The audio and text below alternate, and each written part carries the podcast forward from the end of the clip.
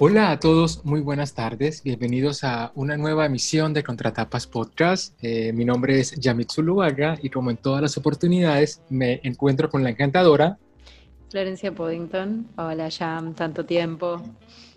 Tanto tiempo, estamos emocionados, ya, ya casi se acaba el frío, va a empezar la primavera, una temporada de, de calor, de energía, así que vamos. ¿Cómo andas?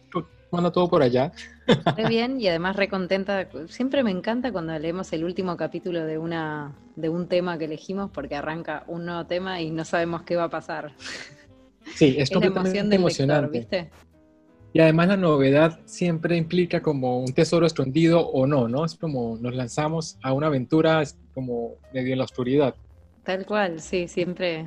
Bueno, pero son siempre son opciones recomendadas, así que tenemos una buena o diría, nunca nos defraudan las novedades, la verdad. Así es, así es. Y bueno, estamos cerrando el ciclo de memoria o el manejo del recuerdo en la literatura con un libro que yo ya había leído hace muchos, hace, algunos años y me encantó. De hecho, fue una recomendación de mi esposo que me dijo, tienes que leer 900 de Alessandro Barico y rápidamente corrí a leerlo. Y bueno, este, te quiero preguntar para empezar a ti, ¿Cuál fue tu, impresión de la lectura? Es una novelita muy breve, publicada en 1994. Pero dime tú, porque este es un libro que a mí me, me resulta emotivo, ¿no? Me salta como un entusiasmo porque es, una, es como un tesorito ahí que está, ¿no? Para cualquier momento del día, como para subir el ánimo. Es un tipo de libro de, de, ese, de esa clase, ¿no? Ay, el libro es hermoso, me encantó. A mí me pasó lo mismo, me trajo como, bueno, primero que es un libro como de humor, eso siempre es lindo, te levanta a full. Después que lo leí en italiano y me reencontré con un montón de, cosas, de añoranzas. De, yo eh, aprendí italiano de muy chica y lo tengo muy incorporado, y, pero a la vez no lo uso nunca. Entonces es raro. Supongo que le debe pasar esto a la gente que, no sé, que aprendió de muy chico un idioma o que de muy chico se fue a vivir a otro lado. Me pasa, por ejemplo, que leyendo me acuerdo de palabras, digo, ah, esta palabra hace mil que no la he sé, es una tardez, pero es como que yo también me reencontré con mi infancia, me, encanta leer en italiano por eso. Y la verdad que Barico es un autor que conocí de, hace muy poquito. No ¿Qué leíste? Eh, me, encanta el italiano, pero tengo muy pocos autores italianos prefes, sobre todo eh, que estén vivos. Eh, es como ah, que, bueno, Italo Calvino, qué sé yo, Elena Ferrante la leí hace poco, me gustó, pero no, no, no hay tantos autores, escritores italianos vigentes que, me entusiasmen demasiado, ¿no? Entonces, bueno, Barico es como una cosa especial. Hace un par de años vino eh, a la Argentina porque le entregaron un premio, qué sé yo, no me acuerdo si era para la Feria del Libro. La feria, sí, sí, él vino para la feria. Viene cada tanto a la feria, ¿eh? es muy bastante visitante asiduo ah, de la Feria del Libro de Buenos Aires. Sí. Ah, no sabía. Bueno, yo lo vi en una universidad acá cerca de mi casa y, fue hermoso lo que leyó también. Mucho recuerdo, mucha cosa de la infancia me trae el italiano en general. Entonces, leer en italiano me, para mí fue hermoso y lo disfruté muchísimo. Y es un libro encantador. Además, como estas cosas de la vida, es una coincidencia maravillosa que tú lo hayas leído en italiano, porque estoy yo justo leyendo Comer, Rezar y Amar, y en una parte, al principio, este, Elizabeth Gilbert dice que, que, el italiano es, uno, es probablemente el idioma más hermoso del mundo, porque en Europa, en los países, cuando todavía no estaban conformados los países así como políticamente delineados, la ciudad principal fue la que denominó el idioma para todo el país. Entonces, por ejemplo, el francés que conocemos ahora es el parisino que se hablaba en la Edad Media, así, como, así como el castellano y demás, pero por fuerza, ¿no? Por fuerza de que la ciudad era poderosa. En cambio, en Italia, como estaban todos en guerra, fue uno de los últimos países en, en, como en unificar su política y, su, y, sus límites y sus fronteras, ellos decidieron eh, juntar a una serie de intelectuales y que ellos eligieran cuál era, de todos los dialectos que se hablaba, cuál era el más bonito para apropiarlo a nivel nacional. Y justo eligieron el florentino, pero no el florentino, eligieron el florentino en el que escribió Dante Alighieri la Divina Comedia. Entonces tomaron como ese libro para, para normatizar el italiano que hoy hablamos, bueno, que hablamos, yo me incluyo cuando no sé hablar italiano, el idioma que hablan personas como tú, y por eso este, ella, ella propone en este libro hermoso también que el italiano es el idioma más hermoso del mundo. Sí, a mí me encanta, la verdad, también. Tengo una cosa emocional, igual lo admito, pero, pero bueno, en fin, es así. Así que bueno, esta novela me encantó la lección, me sorprendiste. Sí, yo había leído Z también hace relativamente poco. Eh, está buena porque es una novela como enmarcada, también novelas súper cortitas, enmarcada también en un contexto histórico bastante desconocido para mí, toda la cuestión de la importación de la seda en el siglo XVIII, ¿era? Sí. O XIX, no me Sí, bueno, la, famosa ruta de la seda, ¿no? Eh, bueno, todo un mundo muy desconocido para mí que también con ese libro aprendí un montón y me, encantó. además es un libro extraño porque fue pensado como para ser teatralizado. Y de hecho se teatralizó. Y fue muy famoso y hace poco cumplió 25 años y se seguía, es, digamos, es un texto que circula muchísimo en el teatro italiano y que por lo que estuve leyendo, bueno, se volvió muy popular, que de hecho los ingresantes a las eh, escuelas de arte dramático siempre eligen estos monólogos para representar para el, examen de ingreso. Digamos, es un texto tan popular que leí una entrevista de Barico con el actor que históricamente hace eh, de eh, bueno, el narrador, que no es, no es exactamente Novecento, sino ah, el, el, trompetista, claro, amigo y el tipo decía que ya cuando toma los exámenes de ingreso les dice, bueno, a ver, los que van a hacer 900, por favor pónganse de este, de este lado. casi todos.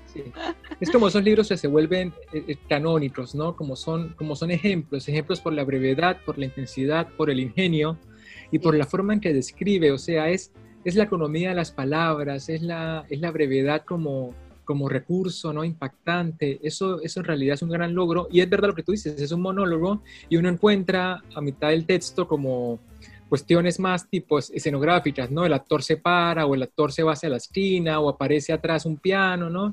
Entonces eso hace que uno no lo vea como una, como una novela, sin eso implicar, porque yo leí una entrevista de Barico en el que él dice que, que, en realidad el libro, más que un monólogo teatral, es una historia breve o una novela breve, ¿no? Él como que también giró su definición de lo que era. Pero bueno, lo que es es algo hermoso, más allá del género y más allá de la estructura y todo eso. Sí, pero no sé qué te pasa a vos, pero yo cuando leo teatro no puedo evitar estar pensando, bueno, ¿cómo harán? ¿Cómo será la escenografía? ¿Cómo se pondrá? ¿Qué voz tendrá? ¿Cómo será?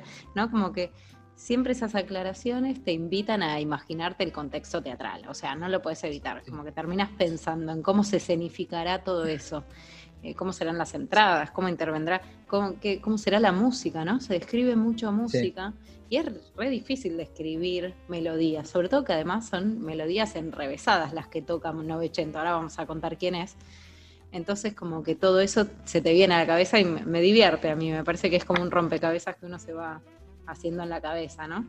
Me da difícil leer teatro, a mí leer en guiones o sea, me corta la, como, como el ritmo, ¿no? Es como esas rotaciones de este habla y el otro habla y este entra, ¿no? Ese tipo, como una cuestión más, más estructural. Nunca me acostumbré, pero lo voy a empezar a intentar porque tampoco tengo mucha experiencia leyendo ese tipo de textos. Pero ahora sí, entrando en, en 900, 900, la leyenda del pianista en el océano, ¿no? mi versión tiene como ese subtítulo, no sé si el tuyo en italiano también lo tiene o solo es 900. No, en mi caso dice 900, un monólogo. Ah, bueno, entonces, este, si quieres, para empezar, leemos eh, el principio de 900 de Alessandro Barico aquí en Contratapas Podcast.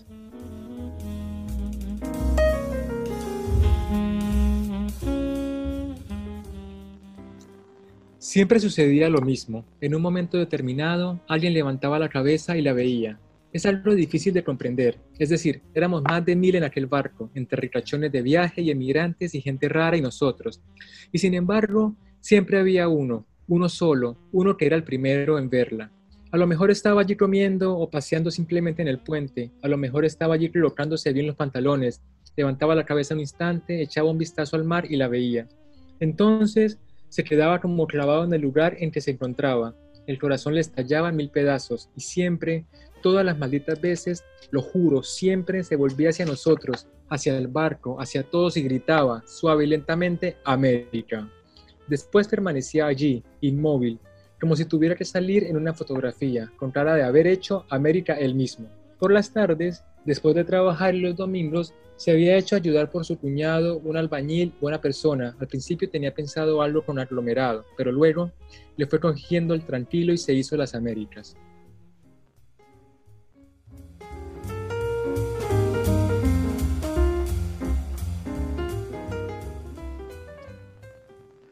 Bueno, ahí tenemos el comienzo, un comienzo que deja algunos interrogantes, porque no sé, no sé qué te pasó a vos, vos por ahí ya conocías, yo a mí me gusta entrar en los libros sabiendo lo menos posible, así que a veces no leo ni no leo ni las contratapas, salvo que por alguna razón, pero en general no leo nada.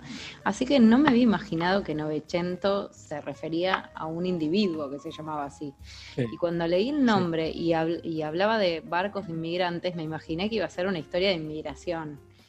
Que Henry James, es como, tal vez un poco el marco de la historia, ¿no? Porque tenemos un buque que se llama el Virginian, transatlántico.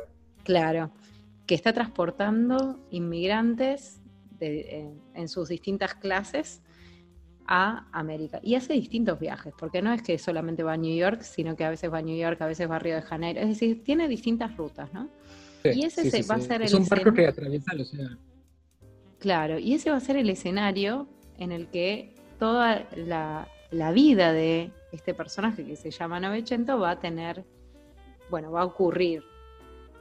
Entonces es interesante, es lindo que, te cuente cómo, cómo, los inmigrantes se ponían cuando se alegraban o se admiraban la primera vez que veían tierra, después de varios días de estar en el océano sin ver nada más que agua, al momento de llegar a América, por lo que después vamos a conocer de las características de Novecento, ¿no? Lo que tiene que ver con, con cómo él absorbía de la vida de los demás la experiencia como para vivirla él mismo de una manera extraña, ¿no? Sí, sí, sí. Hay que decir que es un personaje absolutamente particular y eso es parte de la gracia del libro, que a nadie se le ocurre tan fácil pensar un tipo, un tipo que, que nunca pisó tierra, ¿no? Porque de eso va Novecento, es un, es un bebé que encuentra un maquinista del barco, lo encuentra encima del piano de primera clase abandonado, ¿no? Y cuenta que generalmente no era, no era tampoco usual. Muchas personas, sobre todo de, clases bajas, que iban en el barco, eh, tenían hijos y los ponían como ahí para que, alguien los, para que alguien los adoptara o los recogiera o algo, ya que era muy difícil, ¿no? Llegar a un continente nuevo con un hijo, hacer el trámite de migración, o sea, era toda una complicación que se ahorra esta, esta señora o esta, o esta familia y este, este negrote maquinista lo encuentra y lo adopta, ¿no? Que se llama Danny Botman. Y entonces la historia va de que él crece en el barco y nunca se baja, ¿no? Y además de eso, de alguna forma aprende o aprende, ¿no? O descubre su habilidad en el piano y se convierte como en, una, en, un, gran, en un gran intérprete de fama mundial. Eso me parece interesante, ¿no? Que es una trama realmente ingeniosa, es una idea, es como la LEF, ¿no? Es una idea que, que, es original desde muchos ángulos, ¿no? Sí, a mí me parece que, eh, bueno, que hay, muchos gestos paródicos en este personaje, en Novecento. Yo creo que primero lo pensé, bueno, es como un antihéroe, ¿no? El personaje. Y después pensé, en realidad es como una parodia de un héroe, porque de un héroe clásico. O sea, me imaginé el héroe clásico, que es un, un, tipo de personaje llamado a la acción, que generalmente tienen nombres que, que, tienen mucho impacto, que tienen mucha relevancia con, o que describen de alguna manera lo que ese héroe es. Es decir, como que son personajes corajudos, que son personajes cuya particularidad generalmente es el coraje. Y este personaje es como la contracara de eso, en todo sentido, ¿no? Es un personaje que todo el tiempo en la novela decide no actuar. Es una persona que decide no enfrentar su miedo a salir del barco y que vive la vida a través de los, las experiencias y, los recuerdos de los demás. Él tiene esta particularidad que se describe, que me parece además muy romántica, que él dice, por ejemplo, ay, a mí me encanta pasear por París eh, a la noche en otoño, no sé, una cosa así. Aparte es preciso, ¿no? Habla del Ponte Neuf, de esta calle, de esta plaza, ¿no? Tal cual, no dice caminar por París, dice caminar o cruzar el Pont Neuf en tal y tal estación y le dicen, pero si vos nunca saliste del barco. Y él cuenta que eso lo vio en los ojos de alguno de los viajeros. Entonces él reconstruye el mundo a partir de lo que, lo que aparentemente puede entrever de los recuerdos y las miradas de la gente que viaja en el barco. Me pareció hermoso eso, es como una cosa así súper romántica, ¿no? Pero por otro lado también tenés un personaje que absolutamente no actúa, o sea, vive a través de, las experiencias de los demás. Es como una doble negación eso, ¿no? no solo no actúa, sino que se, alimenta de los recuerdos de otro. Sí, es como si hubiera viajado todo el mundo este, solamente escuchando, ¿no? Y como teniendo, además de, de, la habilidad para el piano, este don de leer gente, ¿no? Que también se especifica en el libro. Y a mí algo de la estructura que me gusta mucho es que mezcla lo visual con lo poético. Tenemos a muy pocas escenas, muy pocas escenas, ¿no? La competencia de, con el pianista que inventó supuestamente el jazz. Tenemos la escena de cuando está con el trompetista bailando en plena tormenta en el piano y luego tenemos fragmentos que son como de una, como de una lírica muy específica sobre temas comunes. Y tengo acá un fragmento que te voy a leer. Mira si es el mismo que me imaginé yo, a ver. A ver, no, yo creo que es otro. Es como una cosa que no dice, pero como de algo tan, tan, tan, tan, tan básico, tan, ¿no? Tan este, sencillo. Hace algo y florece de alguna manera la prosa. Y aquí dice, a mí siempre me ha sorprendido el asunto ese de los cuadros. Es el mismo, sí. Dale, léelo. A mí siempre me, a mí siempre me ha sorprendido el asunto ese de los cuadros. Están colgando durante años. Después, sin que pase nada, pero nada de nada, ¡zas! Al suelo, se caen. Están ahí, colgados del clavo, nadie les dice nada, pero ellos en cierto momento, ¡zas! Se caen al suelo como piedras. En el silencio más absoluto, con todo inmóvil a su alrededor, ni tan siquiera una mosca que se mueva, y ellos, ¡zas! No hay una causa. ¿Por qué precisamente en ese instante? No se sabe, ¡zas! ¿Qué es lo que le ocurre a un clavo para que decida que ya no puede más? Tiene él también un alma, el pobrecillo, toma decisiones. Habló largamente sobre el tema con el cuadro. Estaban indecisos sobre cómo actuar. Hablaban de ello todas las noches, desde hacía años. Después decidieron una fecha, una hora, un minuto, un instante. Ya está, sas. O los dos lo sabían ya desde un buen principio. Ya estaba todo preparado. Mira, yo me largo dentro de siete años. Por mí está bien. De acuerdo. Pues entonces quedamos para el 13 de mayo. Vale, hacia las seis. Pongamos las seis menos cuarto. De acuerdo. Pues buenas noches, hasta entonces. Siete años después, un 13 de mayo, a las seis menos cuarto, ¡zas! No hay quien lo entienda. Es una de esas cosas que es mejor no pensarlas, porque si no puedes acabar volviéndote loco. Cuando se cae un cuadro, cuando despiertas una mañana y ya no la amas, cuando abres el periódico y lees que ha estallado la guerra, cuando ves un tren y piensas, tengo que largarme de aquí, cuando te miras en el espejo y te das cuenta de que eres viejo, cuando en mitad del océano, 900 levantó la mirada de su plato y me dijo, en Nueva York, dentro de tres días, bajaré de este barco. Me quedé de piedra. Sas. Es hermoso. A mí me gusta porque además, eh, bueno, nada, de la cotidianidad surge el humor, porque también lo que vemos ahí en, ese episodio, de, nada, una situación súper ridícula en la que se pone a pensar, pero después se engancha de nuevo con la trama narrativa bueno, y hay muchas cosas de esas que, bueno, que hacen que el texto sea divertido, porque además, si, fue un texto concebido para, para hacer un espectáculo, no es lo mismo. Tenés que imaginar una estructura que funcione arriba de un escenario, y no siempre pasa con los libros.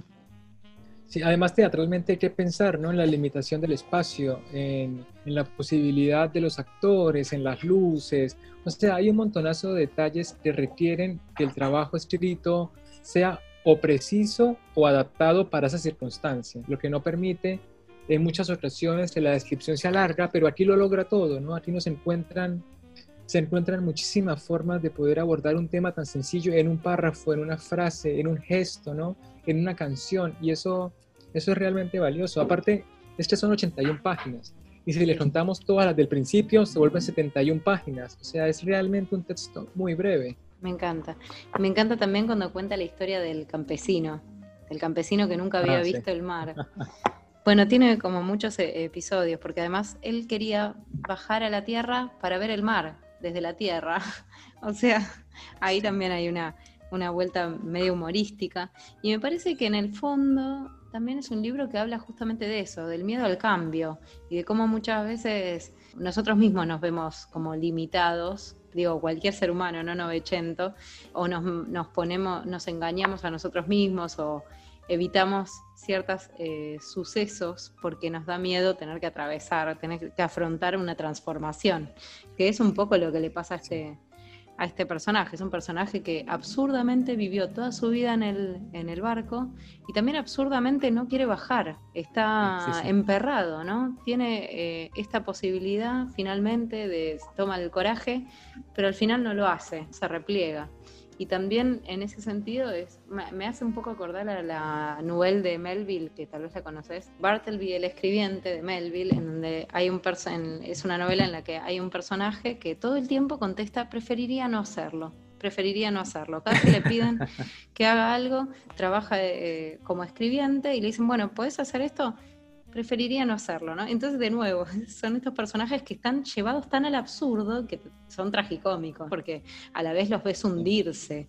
A nosotros, a, a Novecento, lo vamos a ver que termina, bueno, lo contamos, porque ya fue. Termina, que termina hundido. Decide no abandonar la nave, incluso cuando la nave ya está detonada, ¿no? Cuando ya está a punto de ser desarmada, ¿no? Implosionada para para eliminarla, porque ya no funciona más. Entonces, que también decía yo que eso, ¿no? Que es un libro que habla de la dicotomía, porque si bien, este, o sea, como esa relación mente-espacio, no mente-realidad, porque si bien él no sale del barco, él encuentra la forma más hermosa de experimentar todas las cosas que el mundo puede ofrecer, ¿no? Que es como hacia, hacia el final. Y él dice, él le dice a su amigo trompetista, ¿no? Yo viví, yo viví tu amistad y como si como si hubiera, o sea, como si hubieran sido todas las amistades que hubiera podido tener afuera, ¿no? Yo viví el amor como si hubiera este, estado con todas las mujeres de allá afuera, ¿no? Es, es, como, es como una sensación de, más allá de la nostalgia o de la melancolía, es una sensación de realización y de descubrimiento, como si, como si hubiera accedido a un secreto, a un secreto especial, ¿no? Que lo hizo completo, aún sin, sin para nosotros tener la percepción de que, de que puede tener una vida completa, ¿no? O plena, o lo que sea que uno quiera decir. Es un poco como la contracara de, o sea, creo que un poco el libro admite estas dos lecturas, ¿no? Es una persona limitada por su temor al cambio o al revés, es una persona que no necesita nada más, que no necesita conocer el mundo real porque ya lo tiene. Y en ese sentido sí, ¿no? Como que absorbe todo como el Aleph, ¿no? Como si todo lo que necesitara, o si todo el universo cabe en ese barco. Entonces, bueno, depende si somos optimistas o somos pesimistas. Siempre tenemos las interpretaciones. El, pesimismo corre por mi cuenta y el optimismo por el tuyo. Ya me encanta.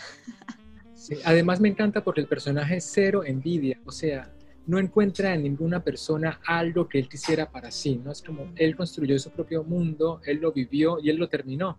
O sea, no hay comparación, él no, no, tiene la necesidad, es como si estuviera por encima de todo eso, de todo lo banal, de todo lo mundano, de todo, ¿no? De todo lo que nos parece importante, pero al final es, superfluo. Claro, hay algo de simpleza en sus anhelos y en sus deseos. Y, pero, sin quitarle profundidad, ¿no? Exacto, como, como de simpleza, pero por alguien que no necesita nada más, no por alguien que sea corto de miras, digamos. Eh, y a mí me gustaría también traer eh, a colación el tema de que, que nos trae a esta, que nos convocó a la lectura de esta novela, que es eh, el recuerdo. Y sí. Eh, el recuerdo, ¿cómo entra en esta novela? Bueno, porque nosotros vamos a conocer la historia de Dani, en primer lugar, a través de su mejor amigo, que es un trompetista, que entra en la, en la nave a participar de la banda y así lo conoce, Dani tocando, eh, Dani, bueno, Novecento tocando el, piano y él eh, tocando, ¿qué es? ¿Trombón? ¿Qué sería? Trompeta, sí. Ah, bueno. Y a mí me gustó también porque es una forma distinta, o sea, el recuerdo toma una forma distinta de lo que veíamos en las novelas anteriores. En las novelas anteriores teníamos el recordar para perdonar o el recordar para olvidar una situación muy dramática, muy triste. Y acá, en cambio, el recuerdo es como que construye un mito, porque a partir de, esta historia que nos va a contar el trompetista es que, es decir, lo gracioso es que Novecento se hace conocido mundialmente sin salir de su barco y sin exponerse a nada ni a nadie. ¿Por qué? Por el boca en boca, por lo que la gente que lo vio cuenta después. Y, la historia narrada por el trompetista es lo, que, lo que hace que se construya, bueno, eso, un mito a, partir de esta persona que es tan particular y tan mágica.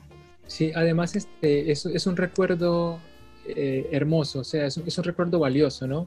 Y es como cuando uno empieza a pensar en todas las personas que han pasado por la vida de uno, algunas se han quedado menos tiempo, otras se han quedado más tiempo, pero hay ciertas personas, ciertos tipos de personalidades que, que uno lo encanta, ¿no? Que es como una cuestión de admiración, de, de, imposibilidad, de cercanía y todo eso junto, ¿no? Entonces es, es lindo porque, porque, claro, el manejo del recuerdo es desde, es, es, hacia un personaje único, ¿no? Es como, es como si uno conociera a la reina y tuviera como una, como la película, por ejemplo, Mi Semana con Marilyn, ¿no? Se asemeja un poco a eso, la brevedad es suficiente para, para explorar algo completamente brillante, completamente eh, como elevado, ¿no? De alguna forma. Es como si uno le dieran la oportunidad de estar una semana con Beyoncé. Es como algo así. Bueno, pero ojo porque el trompetista estuvo siete años viviendo en el barco con él. Después, bueno, en un momento decide volver a la tierra porque justamente las limitaciones que trae la vida en un barco. Dice, creo, si yo fuera marinero, bueno. ojalá estuviera siete años con Beyoncé. Ah, ah, siete años, ahí sí.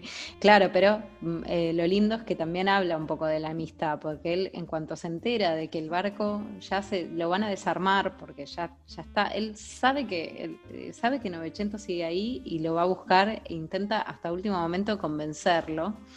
Y bueno, nada, me parece hermoso también como para hablar de los lazos entre, entre las personas, ¿no? Bueno, es un libro súper mágico, es hermoso, me encantó. Sí, es, es, es, realmente valioso, o sea, yo no le quitaría una coma, no le pondría un punto más, lo que sí es lo leeré en italiano porque debe ser hermoso, pero realmente una, un texto que, aparte que enseña, ¿no? Enseña, enseña cosas en la literatura que, que es difícil encontrar con regularidad.